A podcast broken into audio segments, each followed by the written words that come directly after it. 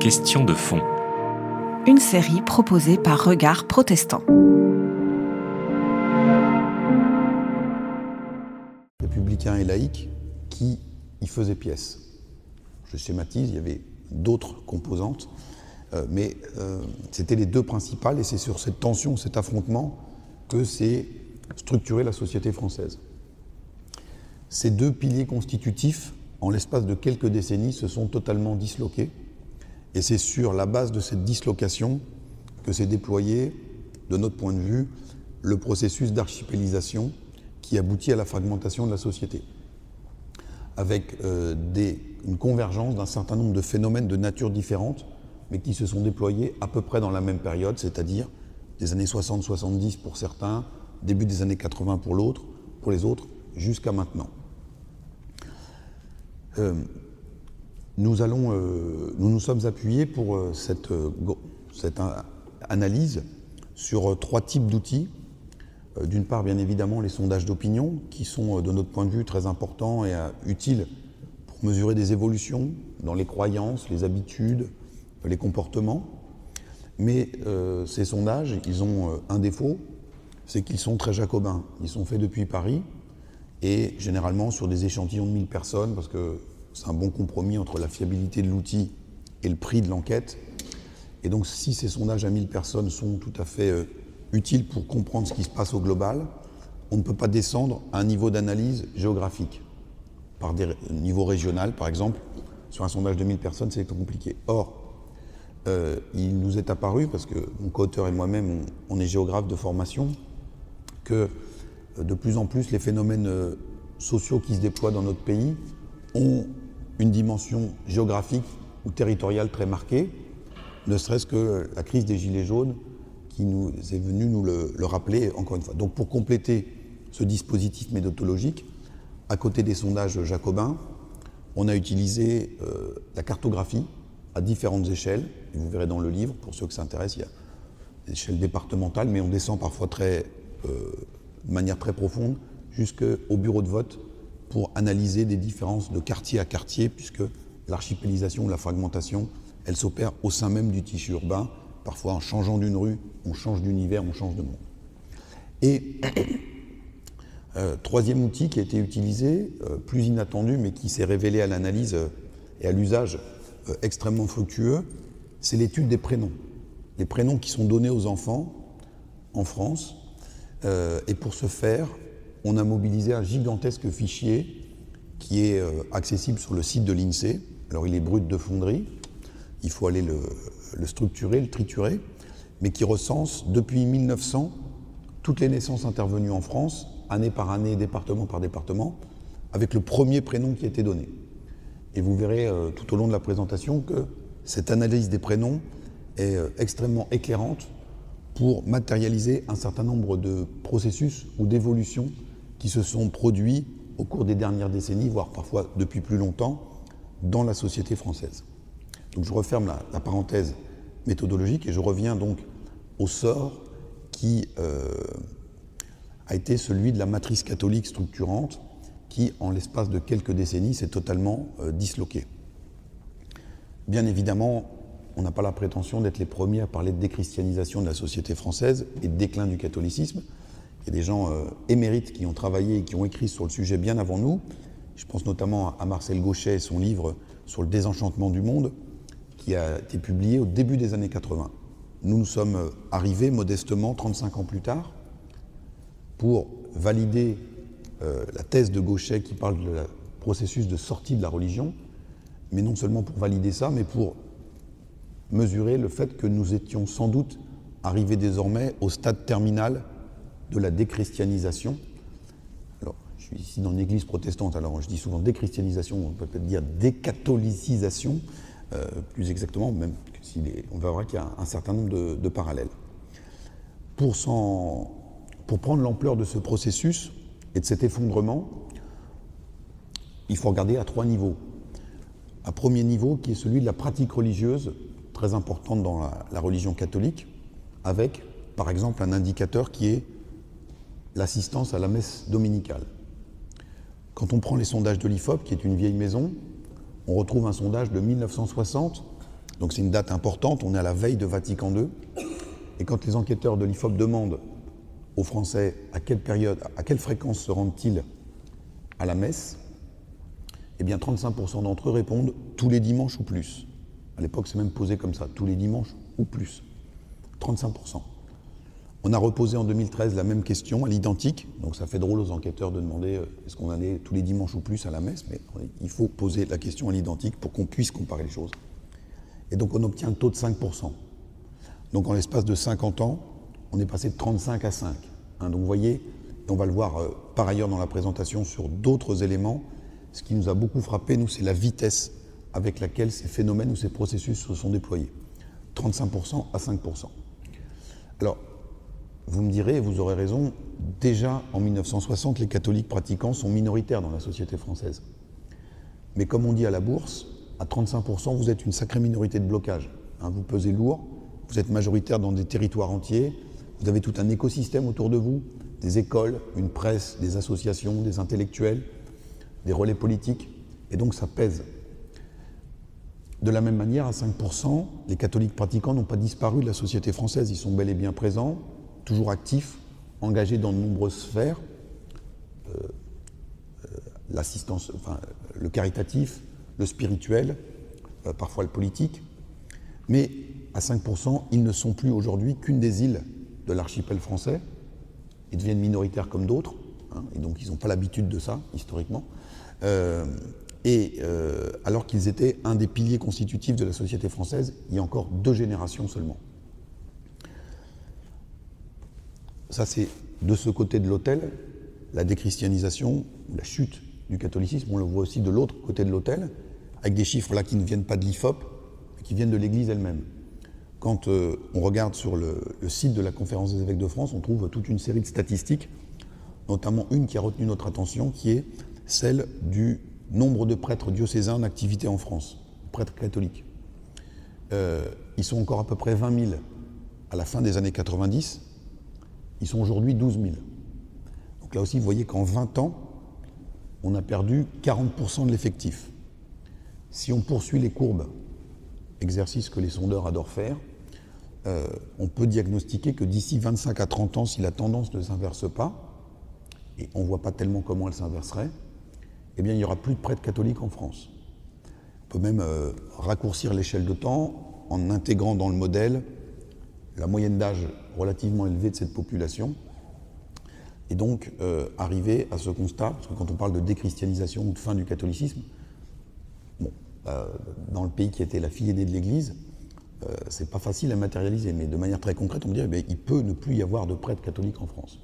Alors, bien évidemment, on n'arrivera peut-être pas tout de suite à cette extrémité, puisque l'Église de France fait appel assez massivement à des prêtres qui viennent du sud, des pays du sud du globe, pour maintenir une présence. Et donc on pourra peut-être maintenir 5, 6 000, 7 000 prêtres en activité via euh, le renfort de ces prêtres qui viennent de pays du sud. Et donc on aurait là euh, un exemple parmi d'autres d'une clin d'œil historique quand on sait que la France, au début du XXe siècle, fournit à elle seule plus de 70% des missionnaires que Rome envoie partout sur la planète porter la bonne parole.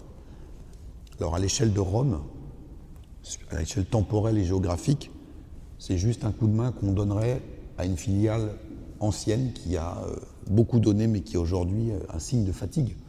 Euh, à l'échelle de la société française, c'est une toute autre affaire. À côté de ce premier niveau,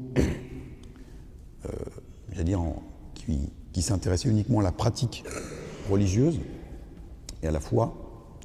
On a un deuxième niveau plus profond qui est celui de l'influence culturelle. Parce que le catholicisme, vous le savez, ce n'est pas simplement une pratique religieuse, c'est aussi un rayonnement culturel. Et là aussi, les indicateurs qu'on peut mobiliser nous montrent qu'il y a un décrochage et un déclin très très appuyé. On va, pour l'illustrer, prendre une première fois le cas des prénoms. Si on prend au hasard le prénom Marie, hein, qui est extrêmement connoté culturellement, religieusement, Marie, en 1900, est un prénom qui est donné à une petite fille sur cinq qui va naître en France cette année-là. 20% des petites filles s'appelaient Marie. C'est une moyenne nationale. Ici en Ile-de-France, où la déchristianisation était précoce, on est déjà à peine à 10% de Marie, mais euh, dans des départements qui étaient à l'époque très catholiques, les Vosges, le Finistère, c'est une petite fille sur deux qui naît cette année-là qui reçoit ce prénom-là. Donc vous voyez l'influence du catholicisme qui allait jusqu'à conditionner ou orienter très clairement le choix des prénoms qui étaient donnés par les familles à leurs enfants. Pour les garçons, c'était Jean. 16% des garçons s'appelaient Jean en 1900. Si on revient à Marie, eh bien aujourd'hui, Marie est un prénom qui est donné à 0,3% des petites filles qui naissent en France aujourd'hui. Donc on est passé de 20 à 0,3 en un peu plus d'un siècle. Et là, vous avez une illustration du déclin de l'influence culturelle du catholicisme. Mais tout ça va encore un cran plus loin. Euh, le catholicisme et le christianisme euh, fournissaient ou fournissent aussi, euh, enfin, ont fourni à nos sociétés une grille de lecture et une vision du monde. Et tout ça influait très fortement sur notre conception euh, anthropologique. Le rapport au corps, le rapport à la mort, hum, la sexualité, la hiérarchie entre les espèces, tout ça était très fortement imprégné par euh, cette grille d'analyse et cette culture euh, judéo-chrétienne. Sur un très grand nombre de ces sujets, ce consensus-là n'existe plus. Quand je parle de consensus, c'est que qu'on soit catholique, protestant ou complètement athée, on enterrait les morts pendant euh, des, siècles et des siècles. Euh, on considérait que euh, l'animal devait être respecté en tant que créature de Dieu, mais il avait quand même été créé pour être au service de, l'homme accessoirement pour être mangé. Et donc qu'on soit communiste ou catholique pratiquant, on s'accordait à peu près là-dessus, au moins. On se battait sur autre chose. Ces fondamentaux-là, sont complètement remis en cause aujourd'hui par une part grandissante de la population. Quand on regarde les statistiques, une majorité de nos concitoyens souhaitent aujourd'hui se faire incinérer plutôt que se faire enterrer. Euh, si on reste sur la question du rapport au corps, il y avait une pratique qui était, euh, dans les textes, combattue par l'Église, pas tellement sous nos latitudes où elle était peu pratiquée, c'était la pratique du tatouage disant le corps humain est écrit à l'image de Dieu et donc il est interdit de le scarifier ou de le marquer. Aujourd'hui, nous avons 18% de la population française qui est tatouée. 18%. Chez les personnes de plus de 65 ans, c'est 1%.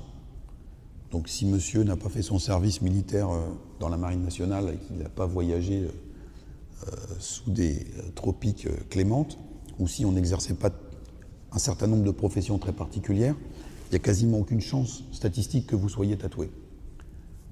Parmi les enfants, les petits-enfants de ces personnes de plus de 65 ans, les moins de 35 ans, ils sont tatoués à hauteur de 35%. Il y a 4000 artisans tatoueurs en France. Donc avant qu'on réforme la carte des cantons, il y avait 4000 cantons. Donc on peut dire qu'il y avait à peu près un artisan tatoueur par canton. Donc là aussi, vous avez euh, une illustration des changements anthropologiques très profonds et qui se produisent de manière accélérée. Autre sujet, euh, j'en ai parlé euh, juste, juste avant, la hiérarchie des espèces. Vous avez un courant vegan, un courant animaliste qui est en train de prendre une place croissante dans le débat public en France.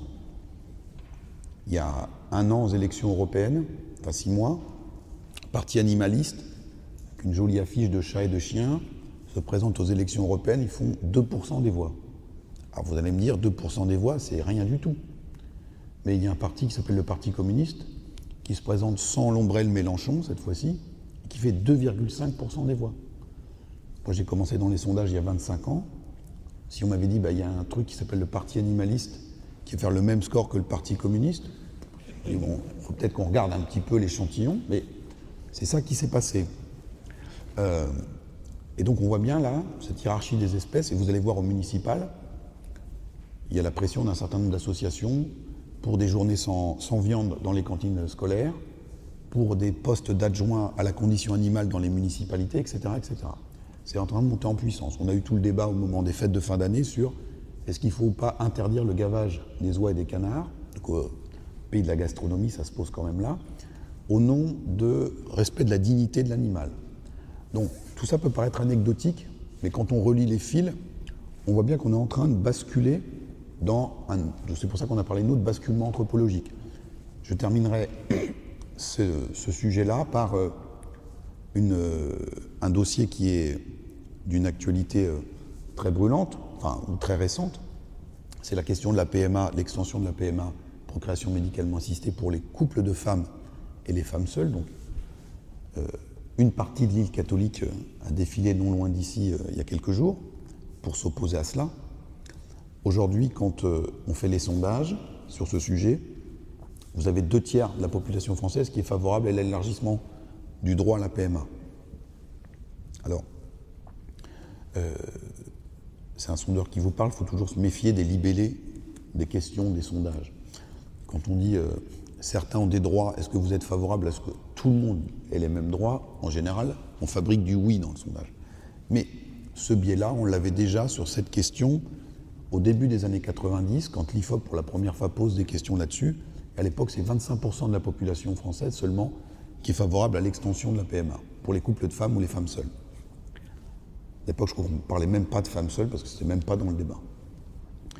Alors, si on veut poser la question de manière un peu plus équilibrée, on la pose comme ça, et puis on rajoute une autre phrase, parce que tout le monde n'est pas forcément hyper expert sur le sujet, en disant, au fait, les enfants qui vont naître dans de telles configurations n'auront pas de père. S'il y a un couple de femmes ou une femme seule, il n'y a pas de père. Est-ce que vous êtes favorable ou opposé à la PMA Donc là, on n'a plus les mêmes chiffres, mais on est à 50-50, quand même, sur un sujet avec une formulation comme celle-ci. Encore une fois, quand on décline les résultats par tranche d'âge, deux tiers des plus de 65 ans avec cette formulation sont opposés, quand deux tiers des moins de 35 ans sont favorables. Et donc, au gré du renouvellement générationnel et de la modification de la législation pour répondre à une demande sociétale, nous allons sur tous ces sujets assister dans les 10-15 prochaines années un très profond basculement anthropologique. Il a déjà commencé, mais il ne se voit pas pleinement parce que les générations issues du baby-boom, qui donc ont grandi dans la France qu'on pourrait appeler d'avant, qui étaient formatées sur un certain nombre de grilles euh, qui nous étaient héritées de la longue histoire, ces générations-là, au fur et à mesure où elles vont être remplacées par d'autres générations, l'équilibre va se modifier très sensiblement, parce que la France qui vient est sur toutes ces questions-là, sur la question de l'animalisme, c'est euh, également vrai, sur un référentiel qui est très très éloigné de celui qu'on a connu. Et donc c'est pour ça que euh, cette dislocation de la matrice catholique, elle est bien plus profonde que est-ce qu'il y aura encore des gens dans les églises? C'est tout un référentiel qui est en train euh, de, se disloquer et de, euh, de, muter sur autre chose. Face à ce euh, bloc catholique, on avait en face, il s'était constitué pour y faire pièce, un bloc républicain et laïque, au sein duquel des années 30, ou plutôt de la fin de la Seconde Guerre, jusqu'à la fin des années 70, au début des années 80, au sein duquel un pilier était extrêmement puissant, c'était le Parti communiste, qui constituait, à l'instar des catholiques, une espèce de contre-société. On parlait de l'Église rouge, hein, dans les travaux de sociologie politique, et dans les années 60, se faire exclure du PC pour un communiste était aussi douloureux que se faire excommunier pour un catholique on perdait sa famille, son estime, ses amis, ses repères. Le PC, donc, euh, avait élaboré toute une contre-société avec des associations, euh, une presse, des organisations de jeunesse, des intellectuels, une vision du monde. Et la brique élémentaire de tout ça, c'était la fameuse mairie communiste. On est ici à Paris. Le cœur battant de ce dispositif, c'était la banlieue rouge, toute la ceinture ouvrière autour de Paris, à l'apogée du communisme municipal en France, en au municipal de 77, le PC contrôle 130 municipalités en Ile-de-France. Aujourd'hui, ils en contrôlent 25. Donc, ils n'ont pas disparu, mais à l'instar des catholiques, ils ne sont plus qu'une des îles de l'archipel français. Là aussi, tout ça a été très vite. Euh, élection présidentielle de 1980, Georges Marchais fait encore à, peu près 15% des voix. On a dit tout à l'heure que le PC faisait à peine mieux que le parti des chats et des chiens, 2,5%. On peut dire, bon, on peut rajouter un bout de l'électorat Mélenchon. Vous voyez que tout ça a été extrêmement rapide. Si on reprend la question des sondages, on peut illustrer du coup le processus d'archipélisation à l'aune d'un échantillon de l'IFOP. Quand l'IFOP sonde le fameux échantillon de 1000 personnes en 1960, eh ben, on a dit tout à l'heure, on a 35% de catholiques pratiquants. Donc ça fait 350 sur 1000. Et puis on a à peu près 20 à 25% de communistes. Alors on va dire 250. En général, ce n'est pas les mêmes. Hein. Donc on a à peu près 600 personnes qui sont déjà affectées dans deux cases. Il me reste 400 personnes sur 1000 affectées dans les autres cases de la société française de l'époque. Aujourd'hui, quand je fais le même exercice, j'ai 25 communistes et 50 catholiques pratiquants. J'ai 925 autres personnes à affecter dans les cases. Et donc là, vous avez une illustration, je vais dire, mathématique, basique de ce processus de fragmentation. On va reconvoquer les prénoms pour euh, illustrer encore plus complètement ce phénomène de fragmentation d'archipélisation et de diversité culturelle grandissante de la société française. Quand on prend le fichier de l'INSEE dont je vous ai parlé tout à l'heure, on constate que de 1900 à 1945, 1950, qu'il y une guerre ou qu'il n'y ait pas de guerre, donc avec beaucoup peu de naissances, chaque année, la France fonctionne avec à peu près 2000 prénoms. Il y a un stock de 2000 prénoms qui sert aux familles françaises, prénoms masculins, prénoms féminins, à appeler les enfants qui naissent.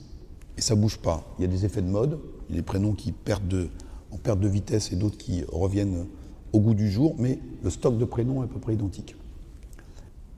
Pour que ce soit encore plus le feu d'artifice, euh, il faut rappeler que l'INSEE, dans sa grande sagesse, met de côté à peu près 50 000 naissances par an en disant bon, ceux-là, ils sont même pas dans les stats, ils sont en prénom rare. Alors on dit bon, alors on était regarder ce qu'était le prénom rare dans la classification de l'INSEE. Un prénom rare, c'est un prénom qui va être donné au mieux deux fois dans l'année en France. Donc je vous redonne les chiffres. On fonctionne aujourd'hui à peu près à 760 000 naissances en France par an.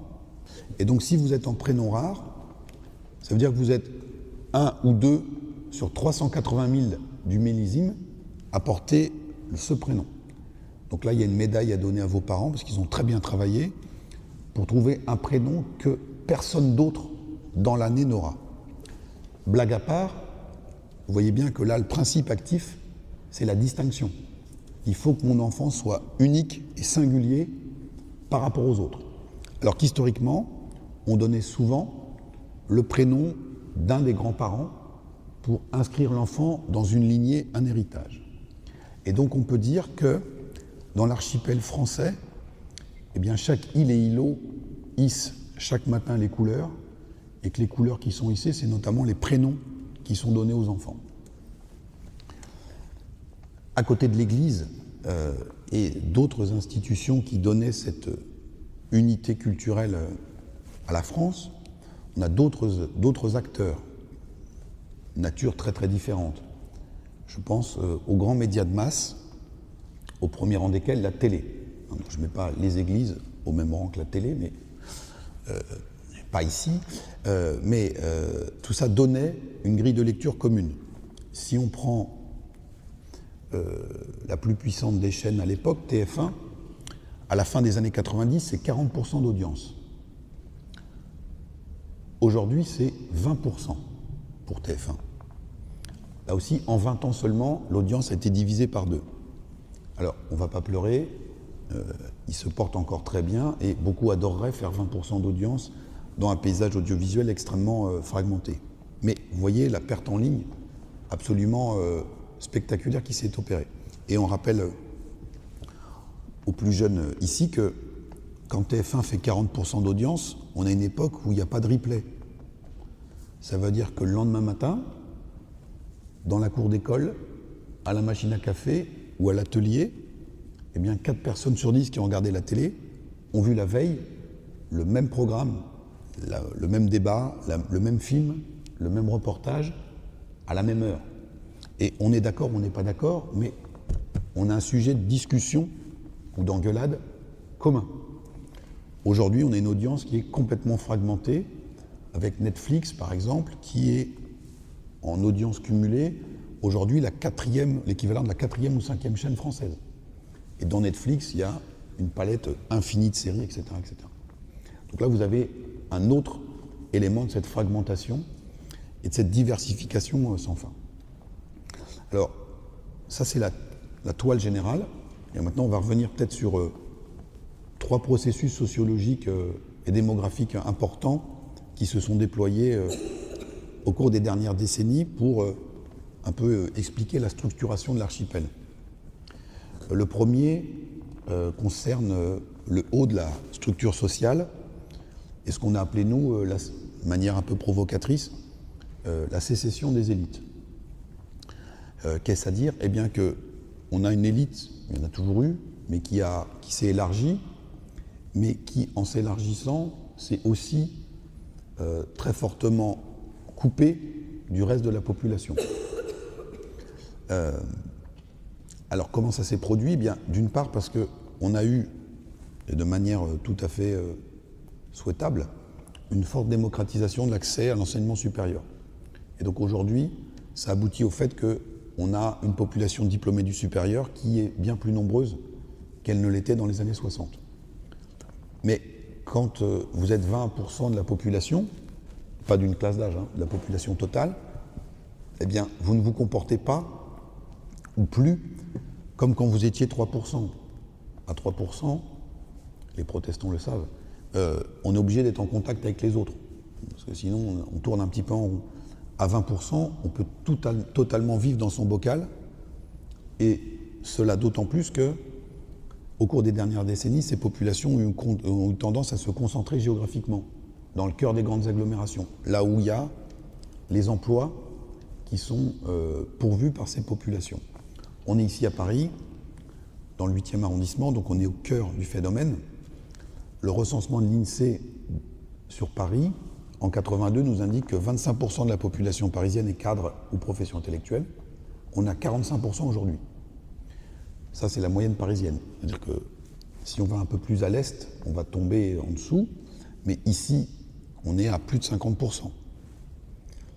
Ça, c'est pour Paris, mais si ce soir, en, partant d'ici, vous prenez votre voiture et que vous roulez plein ouest, vous pouvez euh, aller jusqu'à Versailles et un peu plus loin encore, et faire 30 à 40 km en ne traversant que des communes dans lesquelles les cadres et les professions intellectuelles sont majoritaires.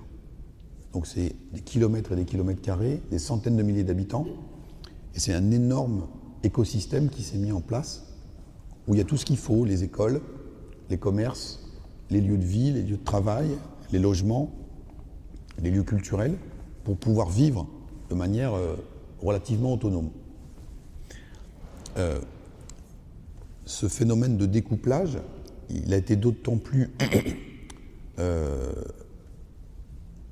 amplifié qu'un certain nombre d'institutions qui permettaient, notamment dans les jeunes générations, qu'on se croise, on se côtoie, on se fréquente, soit ont disparu, soit sont en crise. Celle qui a disparu, vous l'avez en tête, c'est le service militaire. Euh, jusqu'à la fin des années 80, quand il est en vitesse de croisière, avant que Jacques Chirac, euh, au milieu des années 90, annonce la fin, c'est deux tiers d'une classe d'âge masculine qui fait l'armée. Donc on a tous en tête des exemples d'exemptions, de pistons, euh, euh, de moments euh, plus ou moins joyeux qui ont été passés dans nos familles respectives dans les casernes. Mais ces anomalies mises à part, c'est deux tiers d'une classe d'âge masculine, quel que soit le niveau de diplôme du jeune.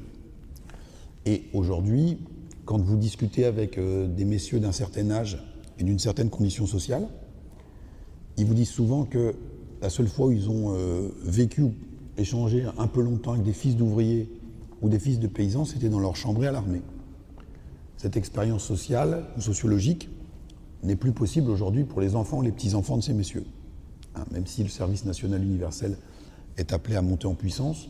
Il va concerner aussi les jeunes filles, mais on n'est pas sur la même ampleur de durée que euh, le service militaire à l'époque.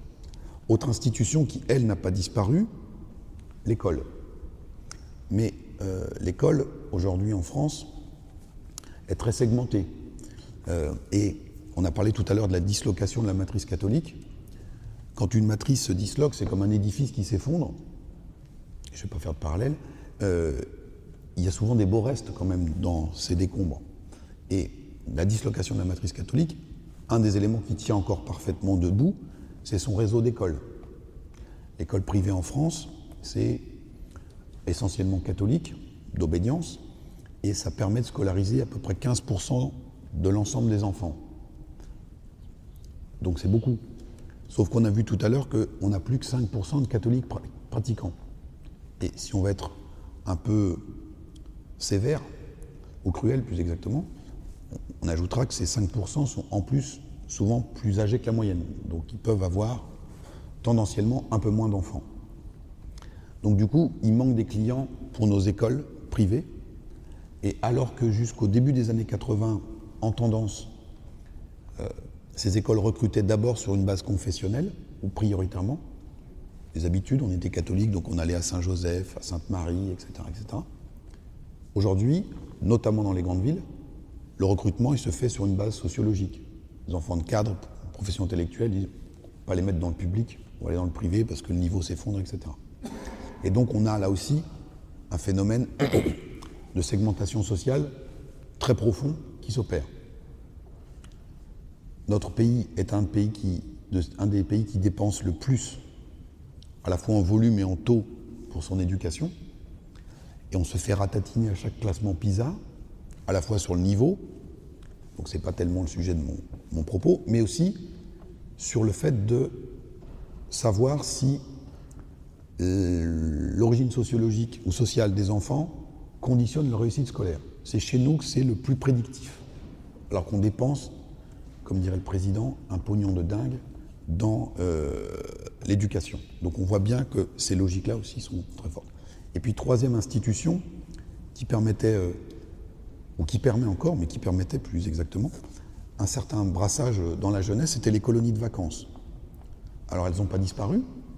Il y a à peu près 800 à 900 000 enfants qui partent en colo tous les étés encore. Ces colonies, elles sont organisées pour l'essentiel par des collectivités locales, des mairies, des conseils généraux, des conseils départementaux. De manière très légitime, euh, ces organismes pratiquent des tarifs très sociaux pour permettre aux enfants des familles les plus défavorisées de partir en vacances et souvent euh, d'aller voir la mer.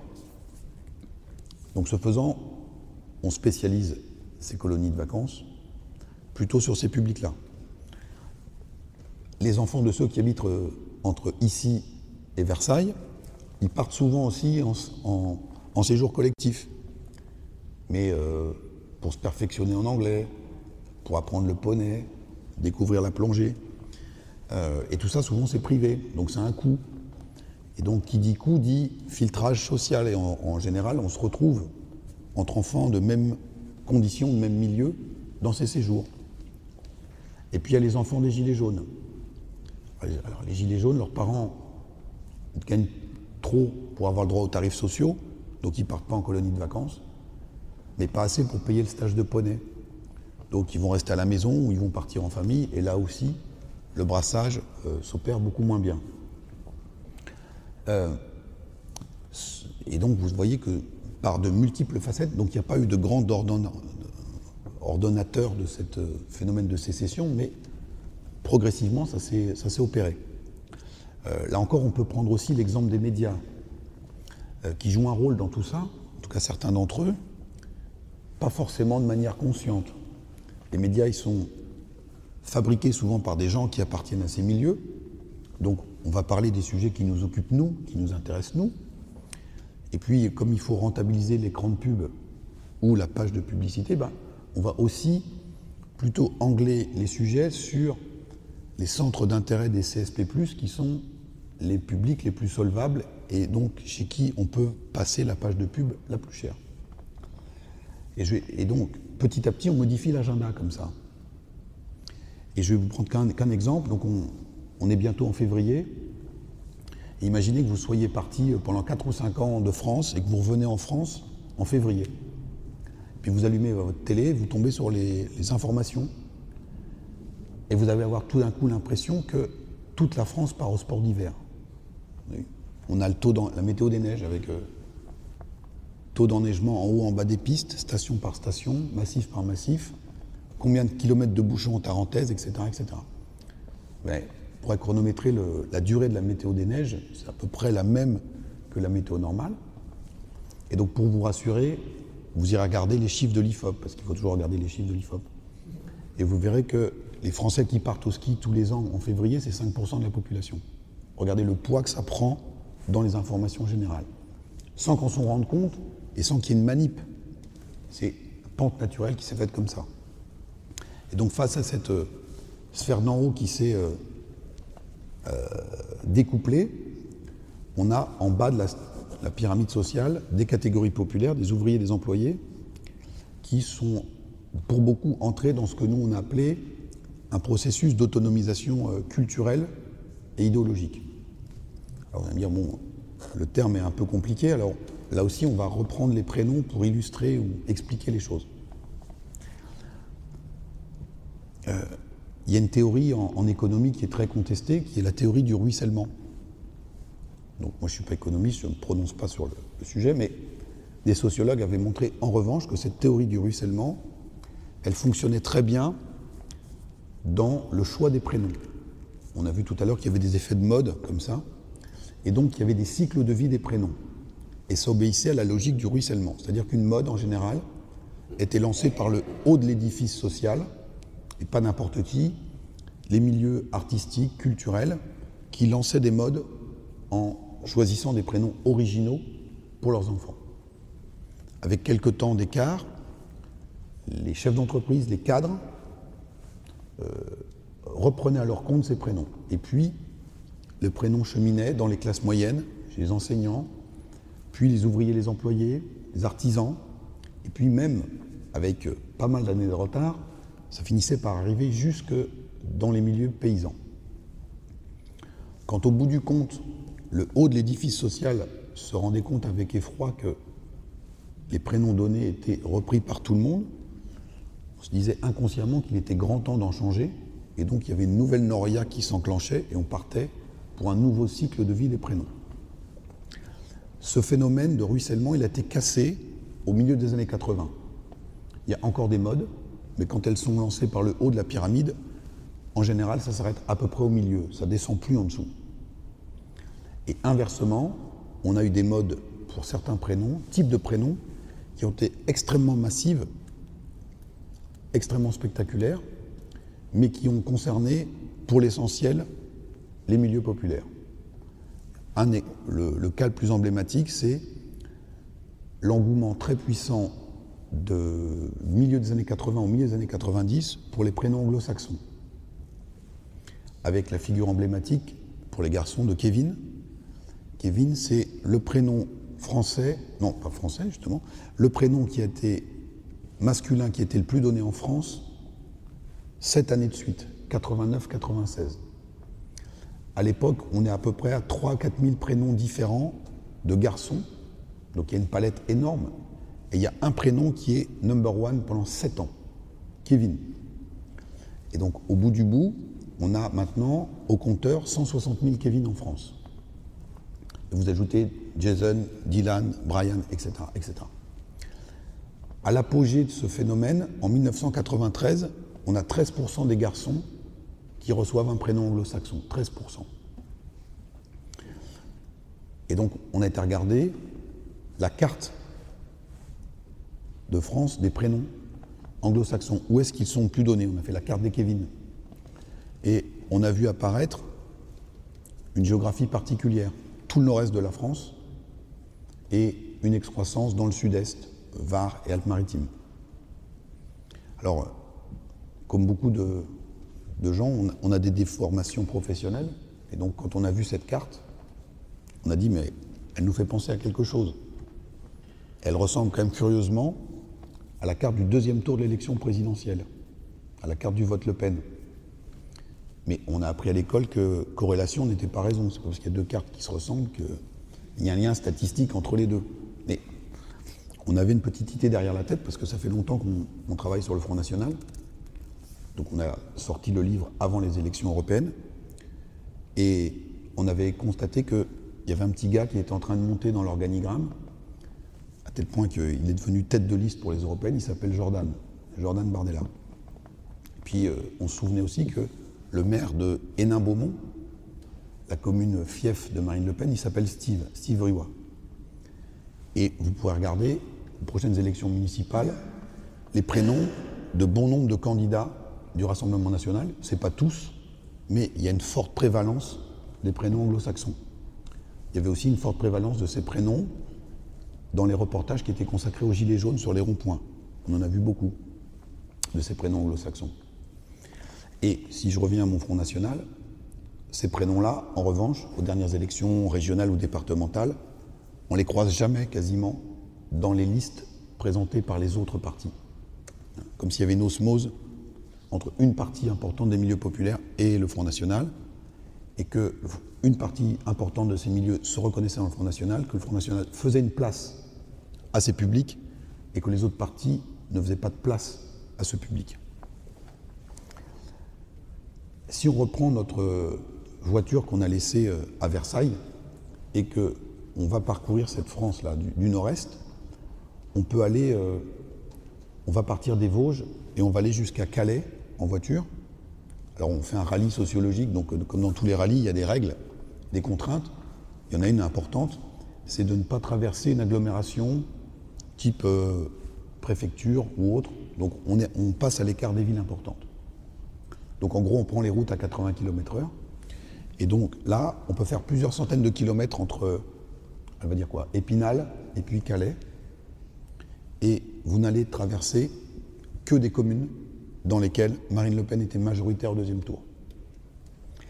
Rappelez-vous du climat euh, de l'entre-deux tours de la présidentielle, où il y a eu, comme euh, dans d'autres occasions, un très fort tir de barrage contre le Rassemblement national.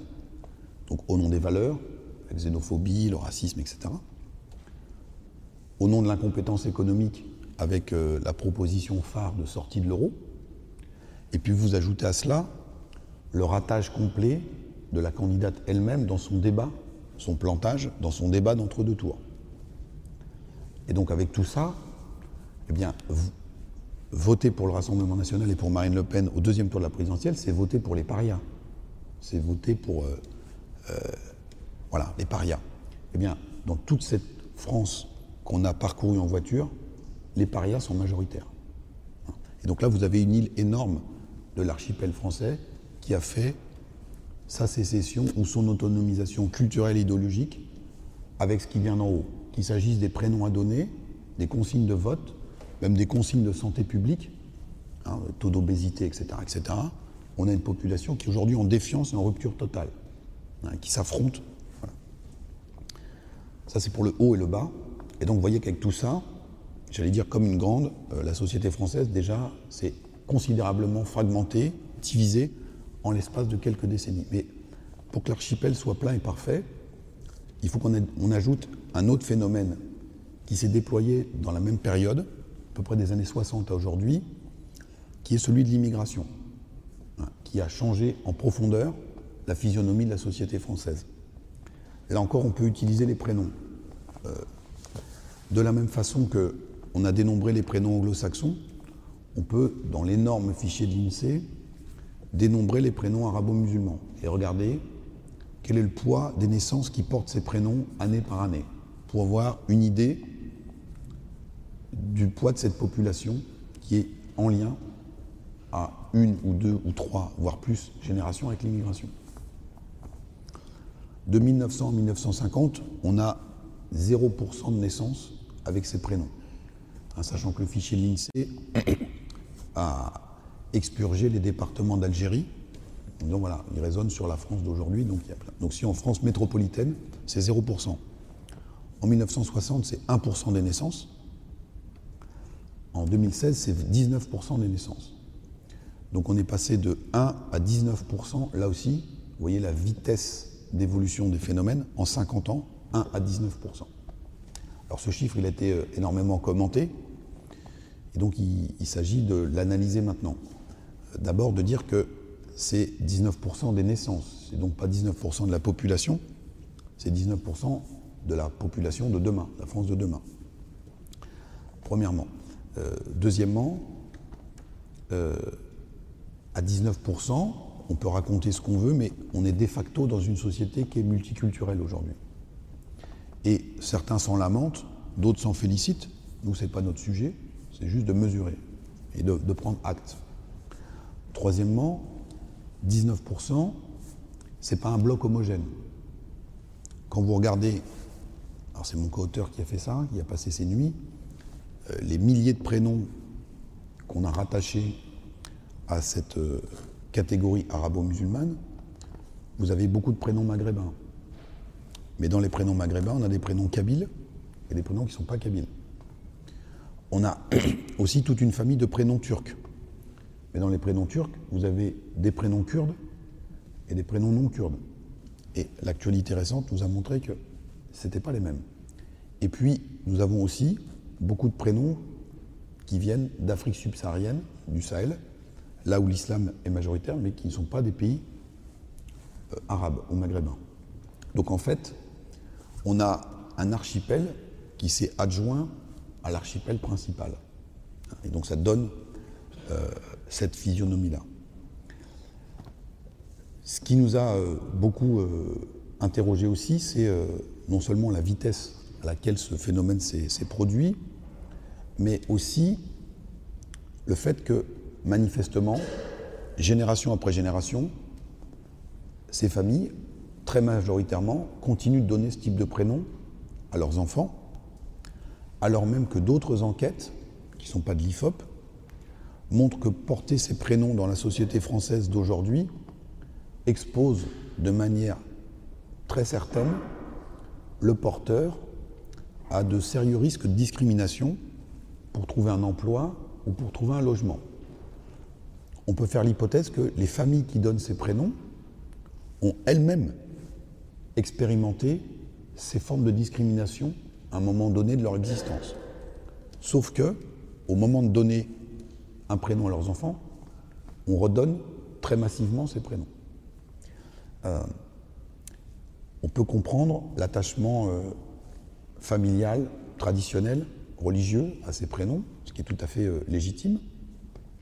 Mais on est là sur quelque chose qui est très particulier, parce que le fichier de l'INSEE remonte à 1900, et donc nous sommes allés regarder ce qu'il en avait été pour d'autres vagues d'immigration à d'autres périodes de notre histoire en termes de choix des prénoms. Et donc on a pris par exemple le cas de l'immigration polonaise dans le Nord-Pas-de-Calais. Au lendemain de la Première Guerre mondiale, les effectifs de, mineurs ont été décimés, il manque des milliers et des milliers de, bras pour euh, arracher le charbon dans les mines, et donc on fait appel à une très nombreuse main-d'œuvre polonaise. Ils arrivent avec euh, femmes, souvent après enfants, et on voit apparaître dès 1919 dans le fichier de l'INSEE euh, une proportion non négligeable de naissances avec des prénoms polonais dans le Pas-de-Calais. Alors vous allez me dire, ça veut dire que là, la loi Napoléon n'était pas appliquée. C'est pas que dans le Pas-de-Calais, on était moins zélé qu'ailleurs, mais c'est que les familles qui donnaient ces prénoms, comme les officiers d'état civil qui enregistraient, tout le monde était persuadé que ces gens-là étaient là que pour 5 ou 10 ans. En disant, ils vont bosser un peu chez nous, ils vont gagner de l'argent, et puis ils vont repartir au pays. Sachant que, parenthèse, après la guerre de 14, la Pologne est recréée comme nation, qui n'existait plus, sur la ruine des empires. Et donc les Polonaises disent, ben, pour la première fois, on a un pays à nous, et donc on vient gagner un peu d'argent en France, on repart. Et donc on donne des prénoms polonais aux enfants, on leur parle polonais à la maison, etc. etc. Sauf qu'ils sont restés. Bon. Eh bien, en l'espace d'une génération, ces prénoms polonais ont disparu de l'état civil en France. En Pas-de-Calais, il n'y a plus de prénoms polonais à partir de 1945, ou de manière très résiduelle. Si on regarde l'immigration portugaise, au niveau national, on voit des pics de prénoms portugais dans la fin des années 60, début des années 70. Les prénoms portugais n'ont pas disparu, mais ils sont aujourd'hui très résiduels. Et euh, on pourrait faire aussi, on a fait aussi l'analyse sur euh, les prénoms asiatiques, alors là, pas à partir du fichier de l'INSEE, mais un arrondissement parisien bien connu, le 13e arrondissement, quand vous regardez les listes électorales, donc les gens là, il y a un petit biais, mais sont des gens qui sont donc de nationalité française, s'ils sont sur les listes électorales. Parmi les porteurs de patronyme asiatique, 50% ont dans la colonne d'à côté un prénom français ou européen. Ce qui n'empêche pas d'avoir un deuxième prénom qui les rattache au pays d'origine, qui est souvent le prénom usuel en famille, mais le choix, j'allais dire officiel, de ces familles, très majoritairement, porte sur des prénoms occidentaux, puisque quand on affine encore l'analyse, parmi ceux qui portent des, noms asiatiques et qui sont nés en France, 70% ont des prénoms français ou européens. Donc là, il y a une spécificité propre à l'immigration euh, la plus récente et qui concerne des volumes de population très importants. Alors, deux dernières remarques là-dessus. Le prénom, il présume en rien de euh, la religion future. Hein. Nos petites Maries de 1900 n'étaient pas toutes ensuite de ferventes catholiques. Et donc, euh, les Karim ou les Mohamed aujourd'hui ne sont pas tous destinés à être des musulmans pratiquants euh, dans 15 ou 20 ans. Et deuxième point, le policier qui est mort devant Charlie Hebdo, il s'appelait Amen Merabet. Les trois premières victimes de Mohamed Merah à Toulouse étaient des parachutistes français d'origine maghrébine qui portaient des prénoms maghrébins. Et puis 10% des soldats français qui sont tombés en Afghanistan, donc sur 90 soldats qui sont tués, à peu près une dizaine, en combattant les talibans, ils portaient aussi ces prénoms. Donc on peut tout à fait porter ces prénoms et payer le prix du sang euh, pour la nation. Donc je referme la parenthèse parce que souvent ça a été instrumentalisé, cette question des prénoms. Non, on l'utilise comme outil qui permet d'objectiver une diversification croissante dans euh, la démographie de notre population, mais aussi dans les références et les attaches culturelles. Donc c'est pour ça que le sous-titre du livre, c'est Nation multiple et divisée. Donc vous voyez qu'avec tout ça, euh, il était illusoire de penser que notre paysage électoral allait continuer de fonctionner sur le bel ordonnancement gauche-droite, comme ça avait été le cas pendant des décennies et des décennies. Et donc on avait eu des secousses, si on fait euh, un parallèle avec la sismique, des secousses annonciatrice, un peu avant-coureur. Euh, milieu des années 80, on a l'émergence du Front National, en lien avec euh, la prise de conscience dans la société française que l'immigration est là, et comme pour les Polonais dans les années 20, ces gens-là, entre guillemets, ne sont pas amenés à repartir, qu'ils ont fait racine ici. 83, c'est l'année de la marche des beurs, c'est l'année de la grande grève, des grandes grèves dans l'automobile, où euh, beaucoup d'ouvriers qui sont sur les écrans de télé partout en France sont issus de l'immigration. Il y a toute une série aussi de, faits divers euh, dans les banlieues ou autres qui font surgir dans l'inconscient collectif l'idée que cette population était là pour rester. Donc on a la réplique un an après aux élections européennes, on a un vote d'extrême droite qui se structure sur un discours anti-immigré. On a 1992, le traité de Maastricht, où là on a une France qui est coupée en deux, 51-49, et quand on regarde les cartes, on ne retrouve plus la carte de gauche et la carte de droite. C'est autre chose. Ça marche plus avec le catholicisme d'ailleurs, euh, mais c'est autre chose. Et donc on voit que les deux familles politiques traditionnelles sont traversées par cette nouvelle ligne de faille qui est le rapport à la mondialisation et le rapport à l'Europe. 2002, l'élimination de Lionel Jospin et l'accès pour la première fois d'un candidat d'extrême droite au deuxième tour de la présidentielle. 2005, les émeutes de banlieue, euh, élément euh, très important sur lequel on, revient dans le livre, mais aussi le, référendum, le nouveau référendum sur le traité européen, avec cette fois la France du non qui est majoritaire à 55%, et de nouveau une géographie qui est plus du tout gauche-droite et qui est sur des logiques très très différentes. Et puis, euh, dernière secousse annonciatrice, en 2007, l'élection présidentielle, où on peut dire que, en gros, la candidature de Bayrou à l'époque a été une répétition générale avant ce que Emmanuel Macron est parvenu à faire. C'est pour ça que je dis à un moment, euh, Emmanuel Macron, un Bayrou qui a eu de la chance.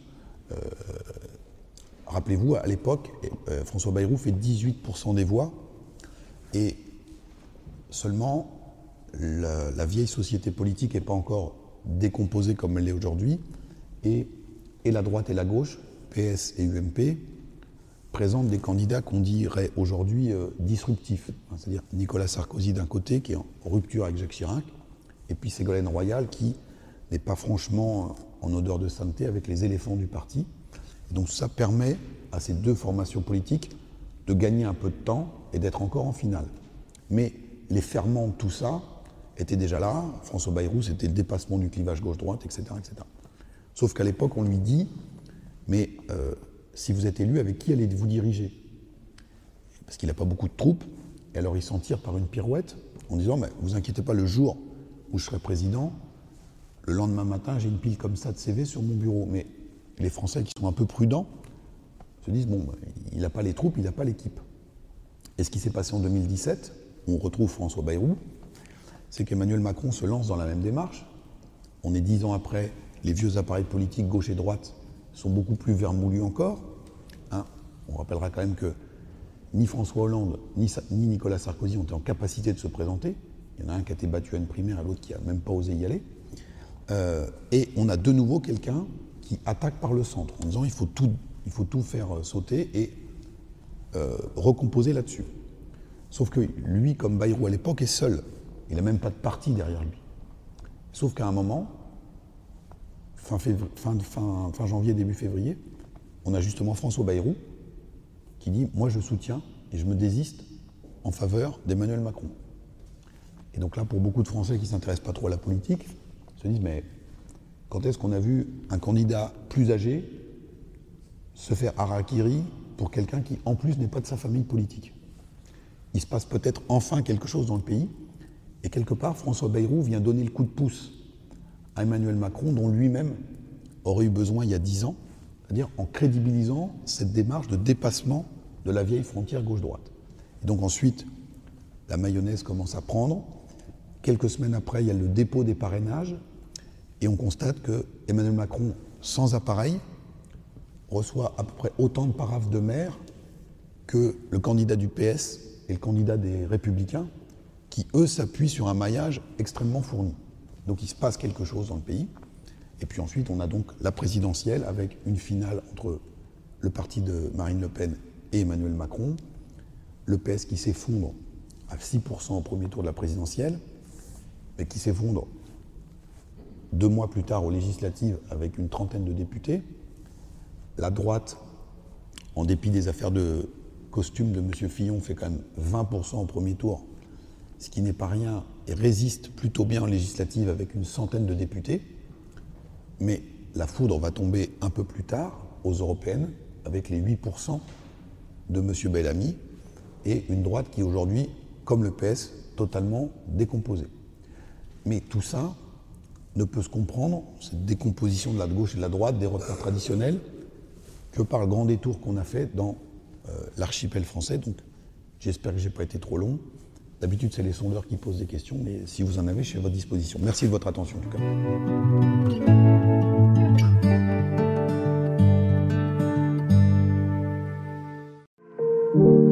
C'était Question de fond. Une série de regards protestants.